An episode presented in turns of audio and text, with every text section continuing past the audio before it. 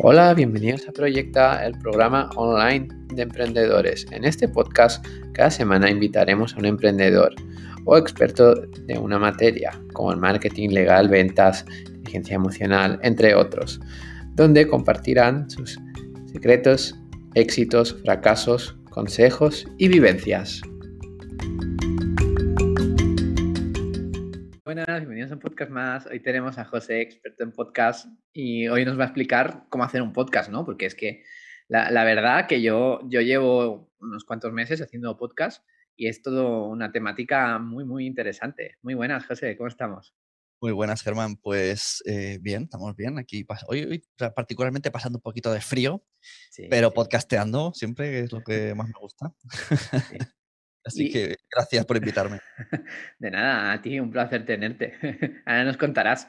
Antes, antes de entrar en materia, ¿tú te sientes emprendedor o más podcastista? Bueno, ya sé que te sientes más podcaster, pero ¿tú también te sientes emprendedor? O... A, mí, yo creo que a mí la palabra emprendedor no me gusta. Me gusta más autónomo, que suena más de, yo trabajo y pago impuestos y estoy todo el día sudando mucho. Emprendedor me suena un, pelín postureo, me suena a veces. o lo veo que en las redes se usa mucho postureo, ¿no? Em, ser emprendedor mola, pero autónomo no mola. Pues es lo mismo. Eh, pues al fondo es lo mismo, ¿no? Es, resolver problemas reales, ¿no? De la vida y tú tener una solución. ¿no? Exacto. Así que bueno, pero bueno, autónomo podcaster. Dejémoslo ahí. no es un tema que me guste debatir porque no, no le veo. Mientras yo llegue a final de mes, ya, estoy contento. Genial, José. Y bueno, cuéntanos de ti, de tu trayectoria, eh, tus proyectos de ahora. Cuéntanos un poco quién es José y de tus proyectos. Sí, pues bueno, los he, los he agregado todos a una página que se llama sunepod.com, sunepod con dos Ns, que es, es, un nick, no me llamo así. Y bueno, básicamente lo que hago es producción de podcast, que ahora estoy bastante centrado en producir podcast para la plataforma Podimo. Eh, y luego tengo servicio de, que sería como, o sea, aparte de producción que hago yo, a veces las empresas me contratan eh, para grabarles y editarles, que vendría a ser como una especie de producción, pero claro, no es lo mismo porque realmente los guiones y todo lo hacen ellos y, y las voces las ponen ellos. O sea que tenemos la producción, servicio de grabación, edición. Eh, luego tengo un aula virtual, de, que es una membresía de curso que se llama Quiero ser podcaster, que es donde ahí enseño, pongo vídeos para que la gente eh, haga podcast, que es como una extensión de mi canal de YouTube, pero más, más de vamos a hacer podcast de verdad. más profesional profundizando, ¿no? Entiendo. Claro, claro, en, YouTube pues dejo un poco, eh, se puede hacer esto, pero luego, pues, ah, porque a veces hay gente que necesita incluso que le digas, yo qué sé, cómo exportar un audio y pues, que lo vea ahí, etiqueta, exportar audio, más, más de paso a paso, y esto es lo que me funciona, y bueno, más que lo que me funciona es, estas son las, todas las cosas que hay, porque a mí no me gusta hablar nunca de esto es lo que funciona, yo es, esto es lo que he probado, tú verás si te funciona, pero a lo mejor de un mismo tema te cuento cuatro cosas y tú coges la que quieres. Claro, tú, das las herramientas y a partir de ahí cada uno... Exacto, porque además yo he probado muchas y a veces unas gustan más, otras funcionan menos, o unas te apetece más hacerlo en ese momento vital y otras no. por ejemplo, a mucha gente le digo, yo qué sé, pues sube tu podcast a IGTV, que tiene, tiene como funciona más, ¿no? Las escuchas en IGTV, pero claro, eso requiere otro tipo de trabajo aparte del podcast, donde tienes que hacer audiograma, si quieres subtitularlo, tienes, que el que solo quiere hacer podcast dice, otras, qué palo. Pues entonces no lo hagas. Si te da palo, pues esa cosa no la hagas. Elige lo que quieras. Y luego tengo las asesorías. Y básicamente es ese es un poco el modelo de negocio que tengo ahora. Hacer, la cuestión es hacer podcast. Si alguien me contacta es porque quiere hacer un podcast. Ya veremos de qué manera, si se lo hace él, si me contrata, si no sé qué. Pero si me llaman luego, acaba teniendo un podcast una cara de tu podcast y se escuchará perfecto, ¿no? Es, eh, si, si, se lo hacen ellos, si me hacen caso, se escuchará bien. Porque hay gente que sigue haciendo a, su rollo. Genial. ¿Y qué, te animó a crear podcast y cómo fueron tus inicios con el podcast? Pues es, siempre que explicar la historia, que es un poco extraña. Eh, hace, cuando estaba la serie Perdidos, por allá 2008-2009, mm. yo no la estaba siguiendo. Y un amigo mío me dijo, ¿ves la serie de Perdidos? Y dije, no, me dijo, pues llevan tres, tres temporadas. Me pasó las tres temporadas en DVD. Mi mujer y yo nos las vimos en dos semanas, acostándonos a las tres de la noche. Y luego dije, quiero más. Me dijo, ya no hay más. Ahora tendrás que hacer como hace el resto del mundo, que es piratearlas de internet. Ya. conforme sale cada semana. Y entonces ahí es cuando todo el mundo aprendimos torre y esas cosas. Y yo necesitaba más. O sea, un episodio de la semana era muy poco. Y buscando, buscando, encontré podcasts en español que hablaban de la serie, que estaban igual que yo, Mm, igual de desesperados, teorizaban. Entonces pues empecé a escucharlos y yo decía, jolín, qué guay, yo quiero hacer uno de estos. Además, era muy, ¿no? Pues dos colegas en una habitación, digo, esto, yo, yo podría ser uno de esos colegas. Y con esa filosofía, yo podría ser uno de ellos, acaba siendo uno de series, con, o sea, primero me abrí un blog de series, hice mm. una comunidad de blogueros de series y al final invité a otros tres, a otros dos, y éramos tres, y creamos eh, Agüesome, que sonaba así tal cual a lo, español, Agüesome, y hablábamos de series en general. con- Ah. y, y al final pues un poco conseguí lo que quería. Y de ahí pues empecé a hacer, luego eso me llevó a hacer otro, otro, otro, otro, otro, hasta que hace, bueno, eh, realmente iba a decir lo de Madresfera, pero antes que eso, eh, mi mujer me dijo un día, ¿podemos hacer un podcast juntos? Porque claro, eh, estás todo el día encerrado Ya. y así por lo menos estarás encerrado conmigo.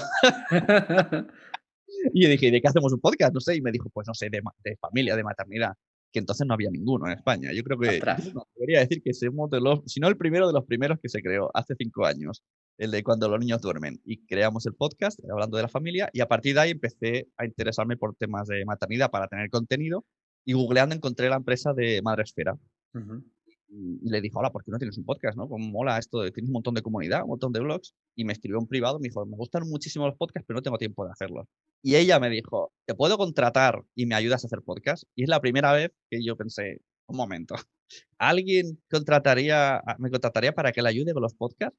Y así fue. Y a partir de ahí fue como un cambio de chip de, vale, puedo hacer esto y ayudar a la gente.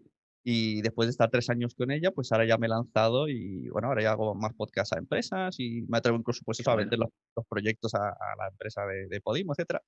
Pero sí fue ahí como un punto de... Incluso hice un curso online que no me atrevía y también Mónica de Madrefera me dijo, tú hazlo, o sea, no mires atrás, suéltalo y una vez que lo tengas hecho, ya veremos si haces un segundo o, o te retiras. O sea, que fue una persona que, que me dio dos puntos de vista distintos. Una persona que ya era emprendedora online, como es lo de Mónica de Madrefera. Ya.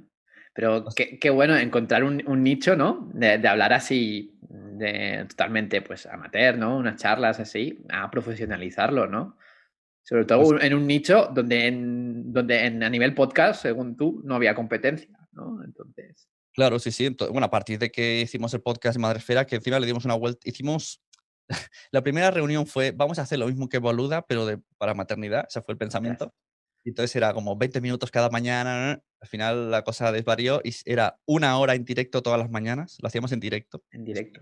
Hemos estado tres años, todas las mañanas en directo, de 7 y cuarto a 8, con invitados y claro, se generó una comunidad muy bestia y muchos blogueros y blogueras de maternidad se empezaron a crear blogs. Ahora hay un montonazo y muchos son por el podcast este de Madresfera. Wow. wow, wow, wow, wow. Yo la verdad, Bueno, y de ahí, de ahí incluso eh, como que salieron diferentes vertientes. Ya. Por una, eh, nos fichó para una temporada Podium Podcast, para un podcast que era de Fisher Price, y llamó a. Mónica y a mí y dijo, vale, esto que hacéis, pues me lo- si podríais hacerlo comprimido en cápsulas divertidas eh, por si de maternidad. Entonces en ese podcast estam- a veces salimos nosotros, a veces sale, yo qué sé, sale Ortega, son- están mezclados, un poco extraño ese podcast de Fisher Price, pero en algunos salimos ella y yo. Y también de ese podcast de Buenos Días Madresfera nos llamaron, bueno, nos llamaron, Mónica le ofreció a, a Fundación Telefónica eh, el proyecto y nos lo compraron y llevamos, pues yo qué sé, creo que tres años yendo, antes era cada mes, ahora a lo mejor son siete veces al año y vamos ahí a Gran Vía de Madrid a hacer el, el show en directo, que ¿En es el mismo podcast pero versionado en directo con público y Guau. donde nos dejan invitar a gente de toda España y, no- y nos los traen. Y entonces está muy guay, porque es, es un formato distinto al que hacíamos, pero todo viene de lo mismo, de estar ahí todos los días eh, viéndonos las caras. Lo hacíamos en vídeo también, Facebook, eh, Facebook en directo y se subía a YouTube, o sea, era como multi-streaming. ¿Y cu- cuántos podcasts tienes tú propios? Eh, míos en los que hable, eh, solo, so- que salga mi voz, Sí, sí, sí. Porque ahí se reduce la cosa. Eh, tengo el de Judas Calenta que sales, que es nuevo de ahora en Podimo. Tengo el Nación Podcaster, que es el que hablo de podcasting, que es el, el que, Ujú. el que más he aprendido. He aprendido más de podcasting de 10 años trayendo gente hablando de podcast. Cosas de padres, cuando los niños duermen, Los mensajeros, que es de superhéroes, y somos lo peor, lo hago con amigos y el nombre ya lo dice todo. amigos, si somos lo peor es un poco de espiporre. Sí. Es, es, lo típico, ¿no? El fin de semana y hablar con una cerveza, ¿no? lo hacíamos en directo los viernes por la noche y podían durar tres horas, que era como, os estáis pasando, pero nos da igual porque es divertido. Sí. es entretener, pero es reuniros, ¿no? Encima lo hacíamos físicamente, o sea, íbamos, era como un ritual, íbamos a casa de uno, cenábamos, y comprábamos chuches, entonces era como, no, podemos hacerlo de media hora, estamos aquí de fiesta casi. qué bueno, qué bueno. Y cómo, bueno, ya, ya os explicaba antes cómo ayudas a hacer podcast, pero en, en, National Podcast, ¿no? Ahí, ahí producís podcast, ¿no? ¿Cómo es el proceso y cómo, cómo ayudáis? Cuéntanos un poco los pasos. En, Nación Podcast la gente o entra en el formulario o tiene mi email o lo que sea, pues me, escriben y normalmente yo les devuelvo un primer email diciendo que, me expliquen qué idea, o sea, un poco cuál es su objetivo del podcast, eso principal, eh, qué, qué idea tiene en mente, porque a lo mejor le hago caso o se la doy una vuelta porque hay gente que dice, quiero un podcast semanal de una hora con invitados. Y le digo, pues en, un mes y medio estás harto de tu propio podcast. O sea, grabando una hora semanal.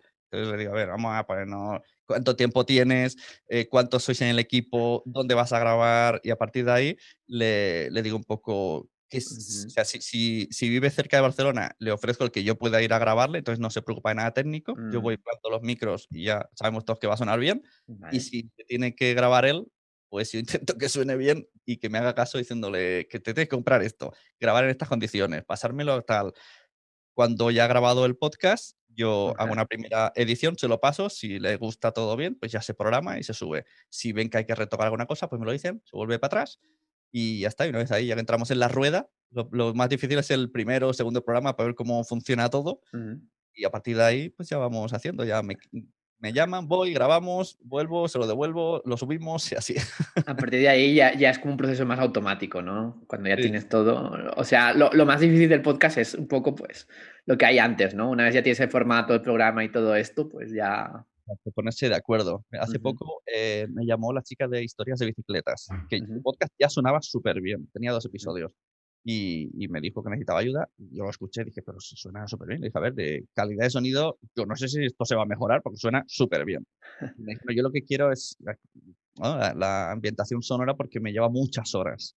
Mm. Y, entonces ahí sí que le estoy ayudando, pero el primer episodio, como lo tuve que hacer dos veces porque, claro, mi idea era una y su idea era otra. Entonces mm. dijo, ostras, me has puesto música que no me esperaba. Entonces me dijo un poco, esto tiene que ser más tranquilo, más de café. Entonces, a la segunda versión ya nos empezamos, a, empezamos a entender y a partir de ahora ya cada vez que se lo envío, pues ya está contento, todo el mundo está contento y el podcast es una maravilla. y bueno, ya, nos has dicho que te consideras más autónomo que emprendedor. ¿Y cuál ha sido eh, tu proyecto de éxito que más orgulloso te sientes? Y tu proyecto que te sientes orgulloso, pero ha sido un total fracaso. Eh, aquí, bueno, yo creo que lo que más orgulloso, bueno, lo que más me gusta, más que esto, es eh, la experiencia en el Fundación Telefónica. A mí esto me encanta. O sea, que nos llamasen, ir allí, eh, todo, además todo el, ¿no? Que yo tengo que coger el ave, no sé qué, dormir fuera, todo es como una aventura y voy allí. No, me pagan por hacer un podcast en directo, vuelvo, quedo con la gente de Madrid a comer, es como todo esto, el conjunto mola mucho. Claro, ahora lo estamos haciendo online, es flipante. Llevamos seis meses que es pues, una plataforma, nos metemos, cambia totalmente todo. Es como, bueno, ahora, es como si estuviera aquí contigo lo mismo, pero con un entorno telefónico. Pero es lo mismo que estamos haciendo. Y con mejor internet, ¿no? Imagino. Cambia muchísimo, sí, todo y por internet y tal.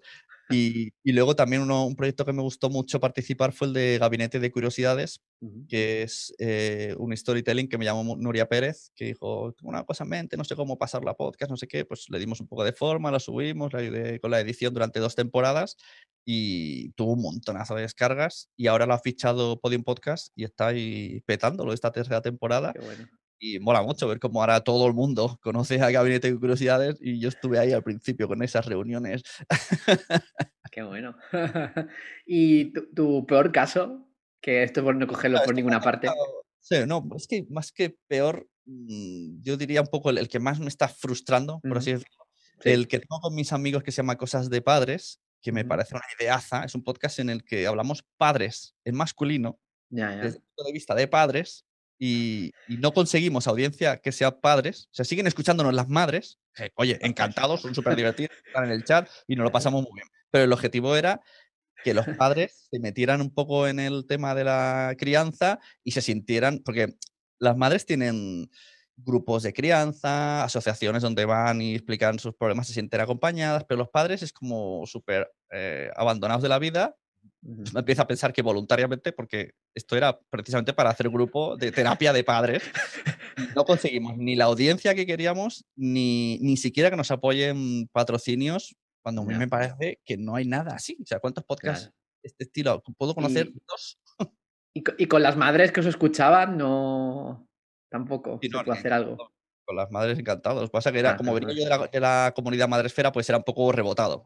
los oyentes de mm, Madresfera ya. escuchaban cosas ya, ya, ya. Pero ellos ya tienen su comunidad que es Madresfera. Claro. Claro. no, es que sea mi peor proyecto, pero es el que más me frustra. En plan, ¿por qué no funciona? Si es perfecto, contamos verdades como puños, lo hacemos divertido. Pero yo, creo, bueno, ya esto es opinión, ¿eh? no, no es nada. yo, creo que, le da más curiosidad a las madres. Puede ser. está claro que el tema de crianza, las madres son las que más ponen el carne en el asador y los padres nos desmarcamos, porque yo creo que es no, no es ser victimista, es que somos unos huevones. lo, hacemos a posta. Miramos para otro lado. Y bueno, José, ahora ya, ya sabes un poco quién eres. Ahora ya, pues vamos un poco más en materia de podcast, porque ahora las empresas, o hace un año, ¿no? Que hemos hablado antes, antes de grabación, está, está tan en, auge, por decirlo de alguna forma, el podcast, el podcast personal o el podcast de la persona, incluso, incluso yo creo ya esto es opinión otra vez, que va a crecer como un blog, como el blog, va a ser el blog de, ahora, el podcast. Danos un poco ya, ha crecido mucho desde, o sea, el podcasting de 2017 no tiene nada que ver con el 2020, o sea, es, un mundo, o sea, ha crecido, no sabría decir porcentaje, pero muchísimo. Sí. Pero sí que es verdad que veo como dos, vertientes en esta pregunta. Una cosa de los podcasts eh, amateurs y otro los podcasts de empresas. Los amateurs sí que han crecido por la pandemia. Al estar encerrados, la gente se las ingenió y dijo, mira, algo que no tengo que hacer la cama ni peinarme es hacer un podcast. y, entonces bueno, hay una estadística por ahí que crecieron como un 400% la producción de podcasts eh, amateurs en, en, pandemia. Son una borrada. Que a lo mejor luego, a la que empezamos a salir, la mitad dejaron de grabar. Puede ser. Puede ser. Puede pasar. Pero en cambio, las empresas sí que es verdad que en 2020, eh, hasta donde yo, me contactan y preguntan y veo y pregunto y amigos y tal, empezaban a meterse más, pero con la pandemia hubo un parón, los presupuestos se pararon y hasta octubre no han empezado otra vez a decir, oye, ¿te acuerdas aquello del podcast? Pues vamos a intentar retomarlo, pero con más timidez. Cuando yo creo que es un error, porque precisamente estábamos todos en casa, encerrados, y era el momento de hacer cosas online. Pero como sí que es verdad que es algo que no da, yo qué sé, tan buenos resultados como puede dar cualquier otra cosa, porque es muy nuevo, hay que acostumbrar a la audiencia, es, muy complicado, eh, pues es, el primero que quitan de, presupuestos. Porque los beneficios son los mismos ahora que en 2015. O sea, el beneficio del podcast se va a dar, es el mismo, no ha cambiado eso, que es eh, más eh, marca personal, más cercanía al oyente y poder explicar cosas sin, sin, un tiempo y que la gente lo consuma cuando es su momento óptimo. O sea, no estás en una parrilla ni a una hora ni en una cadena. Es como, escúchame, el, el contenido que te interesa cuando tú tienes tiempo. Entonces, eso es bastante valioso. Sí que es verdad que no, no es un medio, yo digo que es el, el, actualmente el medio de comunicación, el hermano feo, ¿no? Es el que nadie quiere porque realmente no da tantos resultados como pueden dar otras cosas. Es muy relativo, porque tener un canal de YouTube Mm, pues hay canales de YouTube de empresas que tampoco están teniendo resultados y necesitas. Sí, sí, sí, sí, O sea, siempre nos reflejamos en los mejores youtubers, pero hay, dentro, dentro de ese YouTube, de ese youtuber hay un mar, un océano enorme de, de, que no hay engagement o lo que sea de youtubers que no, no están funcionando. canal de una empresa de YouTube necesitas que la imagen sea perfecta, contratar gente que ilumine, buen sonido, en cambio con el podcast necesitas muchísimas cosas menos. De hecho, estoy grabando en empresas grandes que nos vamos a, a la biblioteca de su edificio y ya está. Y el sonido que, que puedes escuchar se lo limpio yo y, tiene buen sonido. Entonces solamente es centrarse en el contenido. Claro. Y, ahora yo veo necesario que la, empresa o marca personal que tenga voz, ¿no? Que tenga voz y que mejor que con un podcast, ¿no? Eso es verdad. Eso, mira, muchas veces eh, la gente me pregunta si, si contrata un locutor para hacer las intros y cosas así. Esto es muy relativo. También digo opinión personal, pero creo que bastante acertada.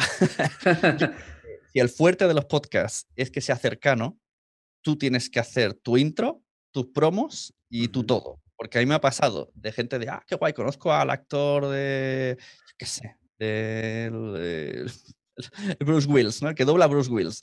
Y entonces tú escuchas la promo de, escucha, nació podcaster. Y dices, qué guapo el podcast. Y lo escuchas y aparece mi voz. Es como, ah, qué bajona, tío. En el tráiler me prometías a Bruce Wills, ¿sabes?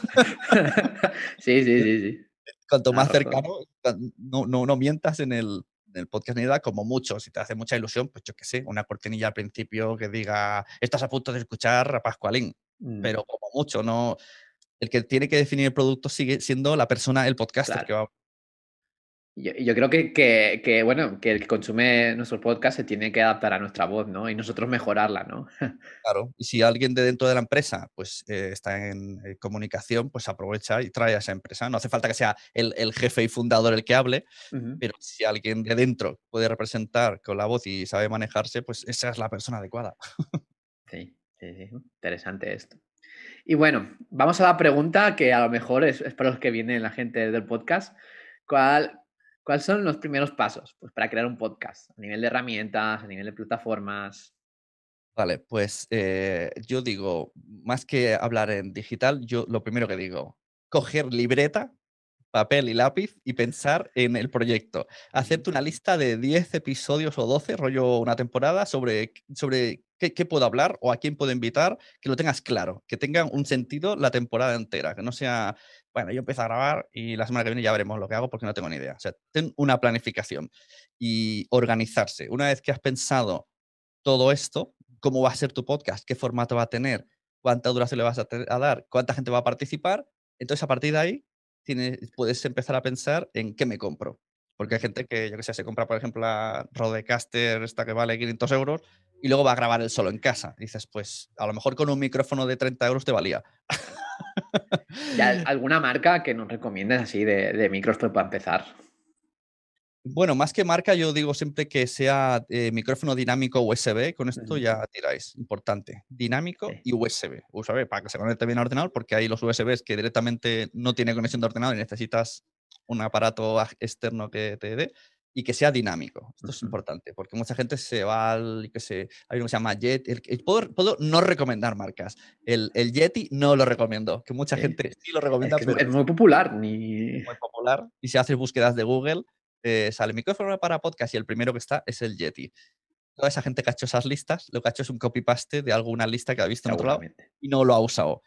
porque yo he hablado con gente que ha hecho esas listas y me han dicho, Ah, lo que han hecho es poner una modificación debajo, cágate, que pone, Sune no recomienda este podcast, ay, este, este micrófono. vale, en vez de borrarlo con tal de que te mantenga el SEO, tú pones esa aclaración. ¿En serio? Sí, sí, lo ¿Te ha llegado a pasar eso? ha pasado, es como, tío, si lo que se trata es de ayudar, no de, de tu SEO, porque ese micrófono pilla demasiado sonido. Yo, a mí es el primero que me regalaron mis amigos y cuando editaba, yo decía, pero si estoy escuchando la tele del comedor y, yo no lo escuchaba en la grabación porque pilla demasiado. Entonces, claro, si es un micrófono que pilla tanta potencia que te va a dar problemas, pues mejor coger dinámico, que lo que hace es que coja solo los que están cerca. Sobre todo dinámicos porque entiendo que todo el que grabe podcast está casi siempre en su casa o en la empresa. O sea, no está en un sitio de radio súper insonorizado. Ahora, si estás en un estudio, pues sí, cógete el que valga 300 euros, por supuesto, ese será el mejor. Claro, si, si tienes dinero para un estudio, ¿no? Ya. Claro.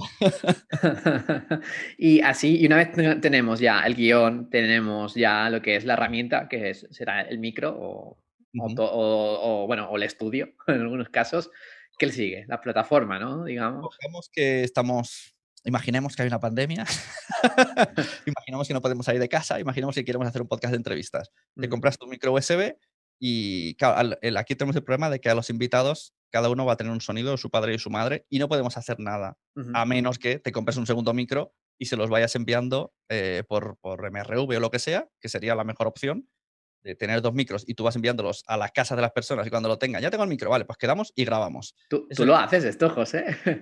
Esto, bueno, a, clientes se lo sé, yo le he dado míos, pero cuando es algo ocasional, no, no, la gente no quiere hacerlo normalmente. Las empresas como, ah, que graben como graben. Pero sería lo óptimo, porque los dos tendrían el mismo sonido, el mismo micro, parece que estén juntos. Y entonces usar la plataforma yo recomendaría Zencaster o similar, porque seguro que van saliendo más. Eh, con Zencaster lo que hace es grabar, o sea, como si tú te metieras en el ordenador de la persona y te bajases un programa de grabación y le dieses a grabar, lo mismo, pero en un navegador. Se graba su ordenador, no la conexión. Entonces ya tenemos dos pistas separadas con buena calidad de sonido porque los micros son buenos y, y sobre todo pistas separadas, importante el concepto, porque a veces a ti te suena un ventilador y al otro no. Entonces, ¿para qué vamos a aplicarle un filtro de mm. ruido a su pista cuando la suya ya está bien? O sea, aplicas a la tuya y evitamos que la voz vaya reduciendo tonos. y a partir de ahí, pues lo editamos y eliges la plataforma que más te guste, como por ejemplo, pues, yo qué sé, Evox, Anchor, Spreaker. Ahí depende de varias cosas. Todas tienen sus pros, sus contras. Mi recomendación es siempre Spreaker, pero lo malo es que es la de pago. Que yo creo que también que al ser de pago probablemente por eso sea la que más me guste, porque es, mm, hace lo que promete. O sea, pagas por esto y tú pagas y, hace, y funciona. O sea que otras a veces pues no cumplen tanto. Sí, sí. Bueno, este, este programa que nos has dicho de, de grabar es grabación de voz. Que la gente, que la, que la gente tenga esto, ¿no? Porque a veces de grabación, ni grabación de vídeo, no, no, no, de voz, de voz. Ahora están sacando una beta y en algún momento sale también vídeo. Y luego otra cosa muy importante, eh, porque una, hay gente que dice, no, yo quiero estar en Spotify y en iTunes, ¿vale? Pues a Spotify y iTunes no se sube el podcast, o sea, tú no le das el MP3, tú lo subes a otro lado, llámalo tu servidor web o llámalo Evox o llámalo Spreaker, te da un feed, que es un código numérico súper largo, como una matrícula, y entonces ese feed te vas a la página de iTunes Connect y lo enganchas, te vas a la página de Spotify for Podcasters y lo enganchas y ya está. Y a partir de ahí, eso solo se hace la primera vez de la vida y cuando ya subas tu podcast a tu sitio donde has elegido, a tu hosting, eh, pues ya se te sube a todos lados. Genial. Y para, para los que no tienen presupuesto cero, ¿lo, recomiendas eh, subir en Anchor o en alguna otra plataforma? Sí, Anchor tiene la versión web que está bastante bien, que funciona, o sea, te deja hosting eh, creo que ilimitado y subes el audio igual, lo, lo dejas ahí hay una cosa cuando tú subes a Anchor, eh, las otras también lo hacen, pero Anchor te invita más amablemente y es peligroso, porque cuando tú creas la cuenta, crear cuenta, no sé qué, subir audio. Y la segunda cosa que te dice es, hey, yo te lo envío a todos lados, tú no tienes que hacer nada, tranquilo, yo te lo envío a Spotify, te lo envío a iTunes, no te preocupes, soy tu mejor amigo. y yo siempre digo, cuidado ahí porque es muy cómodo ver esa flechita ahí que parece que te están... De una hecho esa. Sí, claro, dices, sí, Claro, ahora lo que acabas de hacer es que tu podcast, todo el poder absoluto lo tenga Anchor. Si a ti no te gusta ah. Anchor y un día dices, pues ahora me voy a ir a iVoox, pues vas a tener que escribir plataforma por plataforma, pedirles por favor y escribir al servicio técnico de Anchor hasta que te hagan caso. Entonces yo no recomiendo esto. Tú lo subes a Anchor y ya está. Esto es como cuando a mí me llama el del gas y me dice, quiero que también metas la luz. Y luego me llama el de la luz y dice, quiero también que metas el gas. Y yo siempre les digo, mira, ¿sabes lo que voy a hacer? El del gas, que lo pague el gas y el de la luz, el de la luz. O sea, cada uno con lo suyo. Porque luego cuando yo tenga problemas con el otro, me vais a estar rebotando. Entonces, como el Anchor ya te va a dar un feed, luego tú a mano vas a ir a las plataformas que quieras y lo subes. Y tú tienes el poder. Y si un día quieres cambiar, pues, te, pues eh, cambias de Anchor a Spreaker. Te vas tú a la página de Spotify y solamente en el código haces un copiar, pegar, lo sustituyes y ya mm. está. Y los oyentes no se enteran de nada. Ni tienes problemas ni te cabreas con Anchor. ya, ya. Pues yo, mira, yo, esto no, lo sabía, lo, hice pues por intuición, ¿no? Pero no, no, sabía. Por, intuición y también por, por, por todos los tutoriales de YouTube que he visto. Mm. Que siempre te recomiendan esa opción de no hacerlo automático, sino hacerlo de forma manual ahora, pues me has dado el motivo y qué bueno que no lo hice así. Conozco amigas que incluso hacen todos los cursos que hago, se apuntan y siempre me dicen, ya, pero yo lo de Anchor lo envío automático, me es más cómodo. Yo sí, cómodo es una barbaridad, pero ahora mismo, mm, si a ti no te gustan, o, ponte que de repente dice, vale, ahora Anchor es de pago. Es eso. Ha, decidido ahora que son 20 euros al mes. ¿Y ahora qué haces? ¿Dejas el podcast abandonado? ¿Les escribes millones de emails hasta que te hagan caso? Es un lío. Sí, sí, sí. Pues bueno, un mensaje para navegantes los que estén en Anchor. leerlo todo y nadie, nadie invita, o sea, nadie es tan amable. claro, es gratis, ya, pero de momento. Luego, y, y Spreaker también permiten eso, pero no es tan agresivo. O sea, tú ya tienes que ir y tú decides. Tú te vas a Spreaker, configuración de tu show y te pone distribución y tú le dices, ahí está separado. Y tú, si quieres, picas Spotify, si quieres, picas Pocket Cast y tú voluntariamente dices, vale, envíamelo aquí, aquí, aquí, aquí, aquí. Pero no está tan agresivo de, hey, soy tu mejor colega del mundo, a partir de aquí te vas a olvidar del podcast porque yo voy a enviar a todos lados. y sobre todo, al principio, esto, aparte de Spotify, ¿tú recomiendas estar en todas? ¿Hay algún motivo? Yo creo que depende del objetivo. En principio, sí, porque cuanto más sitios, porque eh, así no hace falta que hagas la ristra ni envíes a, ningún sitio. escúchame aquí, aquí, aquí, como hacen los youtubers, ¿no? Lo que sí que diría es, en la famosa call to action, ¿no? Llamada la atención, es eh, escúchame en mi web. Luego vas a tu web y ahí tienen los iconos de todos, o como mucho, en mi web y en las plataformas más conocidas. No te vas a casar, no vas a decir marcas de otras plataformas porque no te pagan. y, entonces sí, porque hay gente que no se puede instalar Spreaker, no se puede instalar Evox. Claro, ahora que tú tienes un objetivo muy claro de que no, yo a la larga quiero ser, yo qué sé, esto de Evox original, ¿no? Que es un producto de Evox que te cierra la plataforma y solo se puede escuchar en la aplicación de Evox. Pues si tú ya mm. tienes pensado, mi sueño es ser Evox original y generar dinero ahí, pues ya solo vas a estar ahí para no fastidiar luego a los otros que digan, eh, ¿os acordáis lo de Spotify? Pues ya no vais a escucharme más porque se van a cabrear contigo. Entonces, ten claro, por eso digo, esto de la libreta incluye esto. ¿Cuál es tu objetivo a largo plazo? ¿Te ves, por ejemplo, eh, que, quieres ser a la larga de Podimo? Pues empieza solo en Podimo, aunque no tengas casi audiencia, pero si tu objetivo a la larga es cerrarlo premium, pues no hagas primero, ahora estoy en todos lados y ahora que me va súper bien, ahora os paso por el embudo. Pues no, porque se van a enfadar contigo. Sí.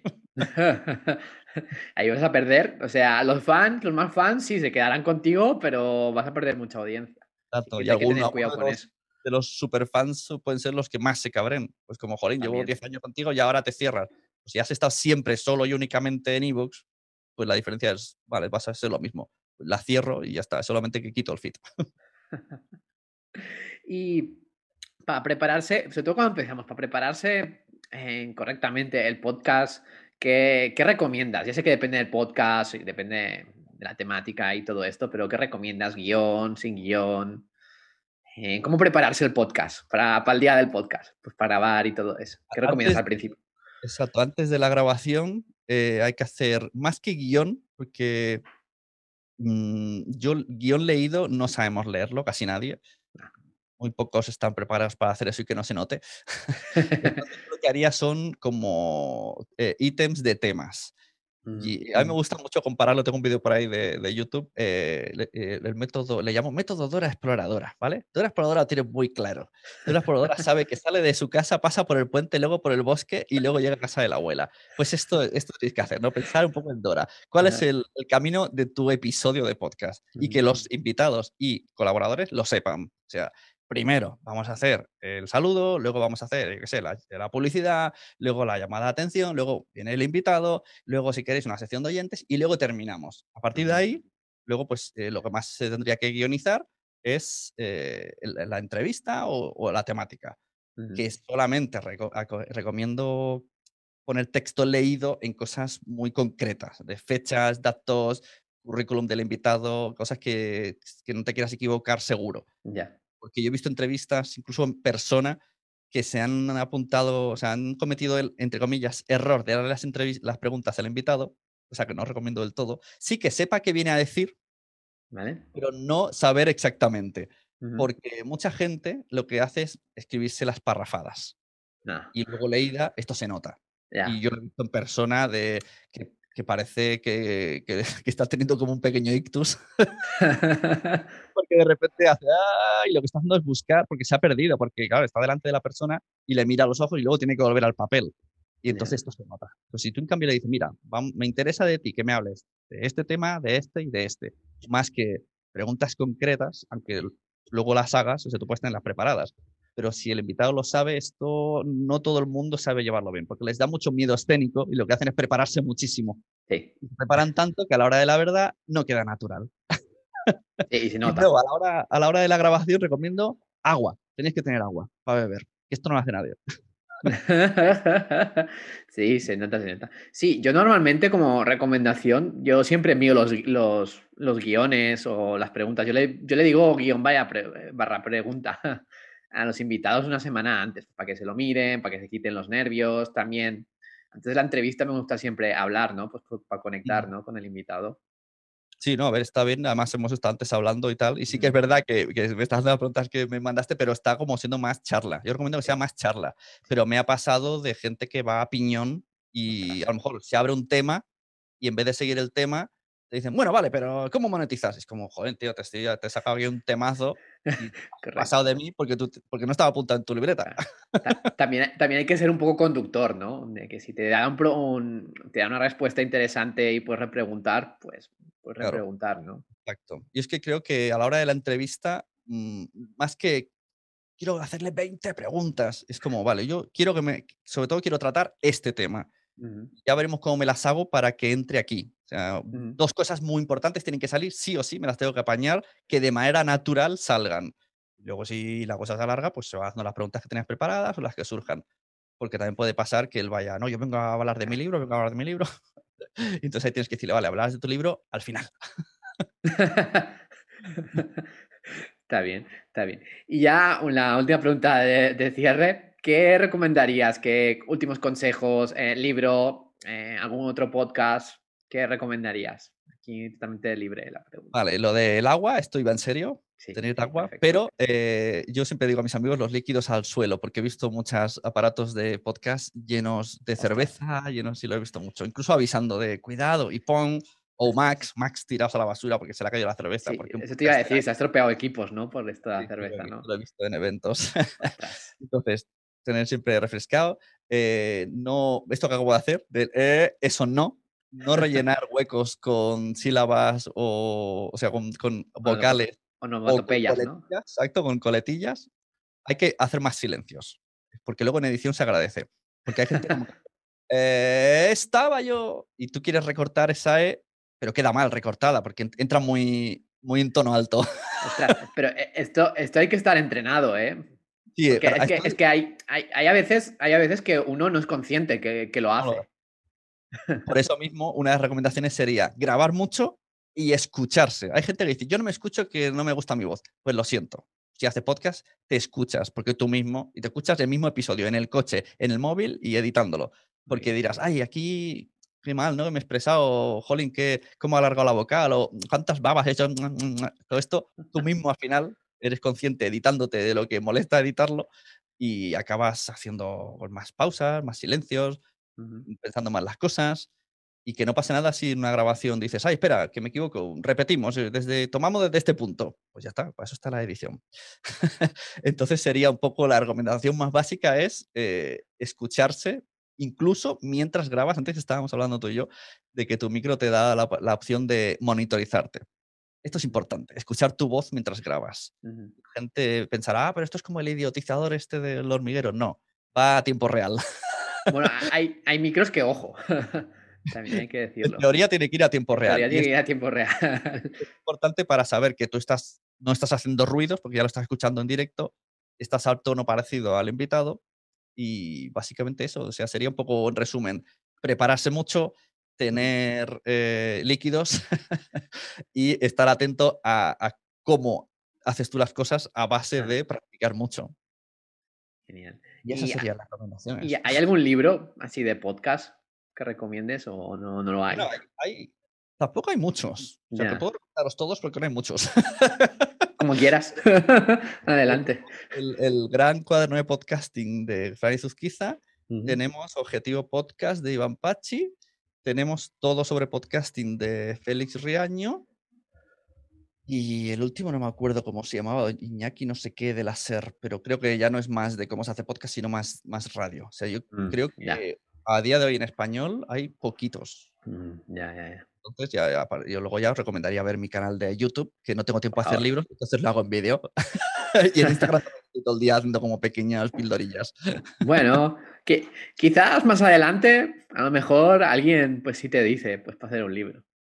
Sí, a ver, ganas hay. Lo que pasa que al final siendo sinceros, ¿no? Dices, ¿cuánto cuesta hacer un libro? Y luego, qué poco rentable es, ¿no? Yo hablo con amigos que tienen muchos libros y es muy poco rentable. Te dan 5%. Es como, voy a estar meses aquí echando horas para luego. Yo creo que es más por el, ¿no? plantar un libro, tener un hijo y un libro. Claro, es que lo, bueno, yo creo que de crear un libro que te, que te, lo, que te lo paga la editorial y tú ahí ya con la presión de la fecha, pero, pero ya ahí lo escribes con más tranquilidad que si lo haces por tu cuenta, ¿no? En editoriales veo que la, la proporción esfuerzo-ganancia es muy poca. Entonces yo creo que hay que valorar otras cosas. Y luego que siempre me pregunto, y, además va muy rápido ¿eh? el tema del podcasting. De hecho, el de cuaderno de podcasting en su día molaba muchísimo.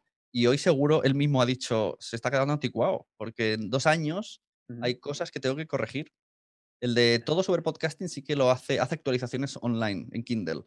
es, de un chico colombiano, se llama Félix Riaño, y va haciendo actualizaciones. Pues es que, es muy difícil hacer un. ¿Cómo enfocas un libro de podcasting? Lo, enfocas más a cómo hacer un podcast, cómo es el mundillo del podcasting. Es complicado. Es complicado hacer un libro de esto. bueno, quizás lo veamos en un futuro, quién sabe. Ya tendrás, a lo mejor el José del futuro lo sabrá. a ver, molar molaría, pero sí que es verdad que da un poco de pereza, de ostras, cuánto curro, ¿no? necesito, trabajar mientras, si no, ¿quién, pagará esas facturas? bueno, José, esto, recordanos tus redes sociales, tus podcasts en los que estemos activos. Sí, pues sí, mira, si entráis tanto en la web como en redes sociales, eh, Sunepod con dos Ns, aunque en Twitter es solo Sune, pero por nombre Sunepod sale, pues estoy ahí en, Instagram, en, LinkedIn, creo, bueno, en LinkedIn a lo mejor está mi nombre personal, pero bueno, en sunepod.com está todo enlazado y mis podcasts están en nacionpodcast.com, están muchos de los que edito y los que salgo. Ahí básicamente podéis encontrarlo todo. Y si queréis escuchar de podcasting, podcasting es Nación Podcaster. Esto podría ser una breve microclase de cómo no hacer las cosas, el naming. Llamé a la red de podcast Nación Podcast y al podcast Nación Podcaster. Y la gente todavía confunde. al podcast le llaman Nación Podcast, al otro le llaman Nación Podcaster. Y digo, bueno, da igual, fallo mío que arrastraré toda la vida. Ostras. bueno, pues no, no dejar de seguir a, José en su podcast, tampoco al, podcast de Proyecta. Eh, muchas gracias por pasarte y bueno, esperamos vernos pronto. A ti, muchas gracias y suerte con el proyecto. Muchas gracias. Venga, que vaya bien. Adiós. Adiós.